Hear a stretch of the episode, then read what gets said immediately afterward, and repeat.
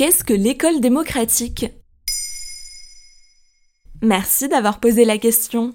On dirait le paradis des enfants. Une école sans prof ni cours.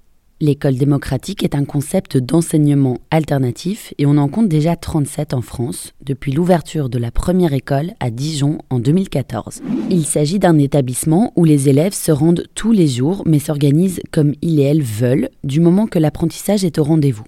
À Paris par exemple, on peut rejoindre l'école tous les matins entre 9h et 11h. On y trouve des salles de musique, des salles de cinéma, on peut suivre un cours en ligne, apprendre la langue de son choix. Chacun et chacune est responsable de sa personne. D'ailleurs, à l'école démocratique de Paris, il n'y a pas de profs, mais bien des facilitateurs.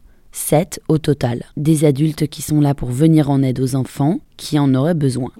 Mais les premiers ont le même pouvoir de décision que les seconds et tous les âges se côtoient sans distinction entre 7 et 18 ans. Mais quelle est la philosophie de l'école démocratique? Tout est basé sur le concept de l'apprentissage intuitif. David Lerebourg, 47 ans, à l'origine de l'école démocratique de Paris, a répondu aux questions de nos confrères du média Oui Demain.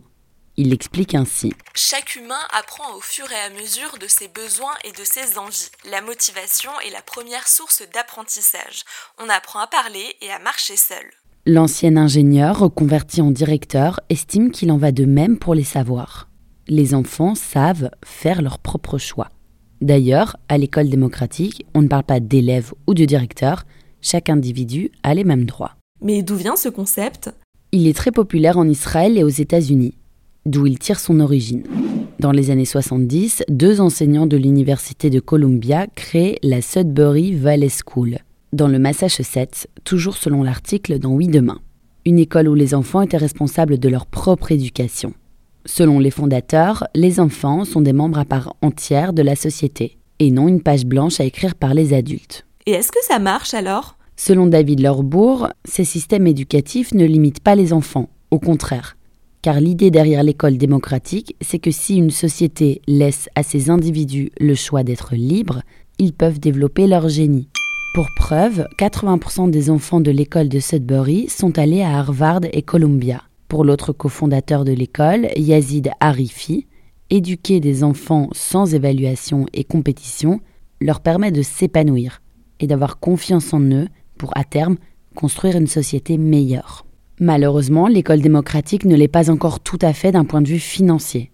Pour intégrer celle de Paris, il faut débourser plus de 5000 euros par an, même si des cagnottes solidaires ont été mises en place.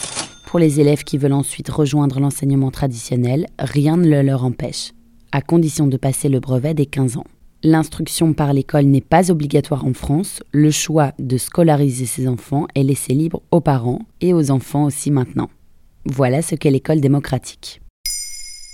Maintenant, vous savez, un podcast écrit et réalisé par Johanna Cincinnatis. Ce podcast est disponible sur toutes les plateformes audio et pour l'écouter sans publicité, rendez-vous sur la chaîne Bababam Plus d'Apple Podcast.